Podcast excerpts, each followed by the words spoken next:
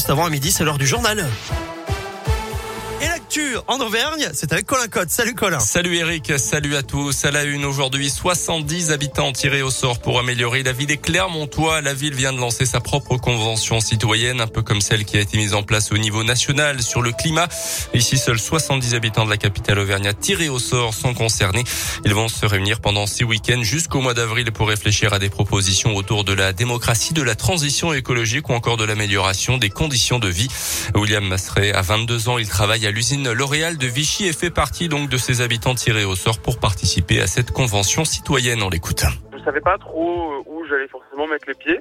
Et c'est vrai que j'étais agréablement surpris de voir qu'il y avait un vrai panel de tous les milieux, de tous les quartiers de Clermont-Ferrand, de tous les âges aussi. J'ai vraiment trouvé que tout le monde avait euh, l'envie de donner, de dire son mot, d'échanger avec les autres. Très ouvert comme discussion et très intéressant. On va vraiment travailler sur des thèmes concrets pour arriver avec des vraies propositions euh, et pour, oui, ensuite les proposer euh, aux citoyens, euh, mais aussi aux élus. On fait tout ça pour que ce soit mis en place et pour améliorer quelque chose dans ces sujets-là. Un premier bilan sera fait avec les Clermontois au mois de février, puis une grande votation citoyenne sera organisée en juin pour prioriser les différentes mesures proposées. Un drame hier soir en Corrèze, quatre personnes tuées dans un accident de la route sur l'autoroute A20. Une voiture s'est encastrée dans une saleuse avant de prendre feu. Les trois occupants de la voiture et le conducteur de la saleuse n'ont pas survécu à l'accident. Une enquête a été ouverte.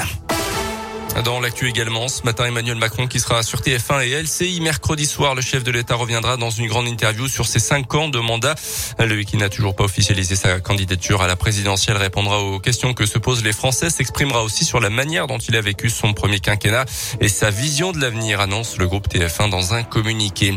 De bonnes nouvelles pour votre portefeuille. Ce lundi, l'arrivée aujourd'hui du chèque énergie pour 6 millions de ménages modestes. 100 euros net envoyés par courrier pour faire face aux différentes hausses des prix du gaz, de et du fioul. L'indemnité inflation, elle aussi de 100 euros net annoncée par le Premier ministre il y a quelques semaines, commence à être versée à partir de ce lundi. Ça concerne ceux qui gagnent moins de 2000 euros net par mois. Versement directement sur le compte bancaire sans aucune démarche là aussi à effectuer. Premier servi les étudiants boursiers cette semaine, suivi des salariés du privé d'ici la fin du mois de décembre. Rebondissement aujourd'hui dans l'affaire Yannick Agnel, mis en examen pour viol et agression sexuelle sur mineur de 15 ans. L'ancien nageur français double champion olympique à Londres aux Jeux Olympiques a reconnu la matérialité des faits, mais pas la contrainte, indiqué ce matin le parquet de Mulhouse. La victime serait la fille de l'ex-entraîneur de Yannick Agnel. Pour terminer le foot avec la Ligue 1, le vent tourne enfin pour Clermont. Belle victoire à Angers hier après-midi pour la 18e journée 1-0 grâce à Mohamed Bayo sur penalty, ce qui permet aux Auvergnats de sortir de la zone rouge au classement 16e ce matin.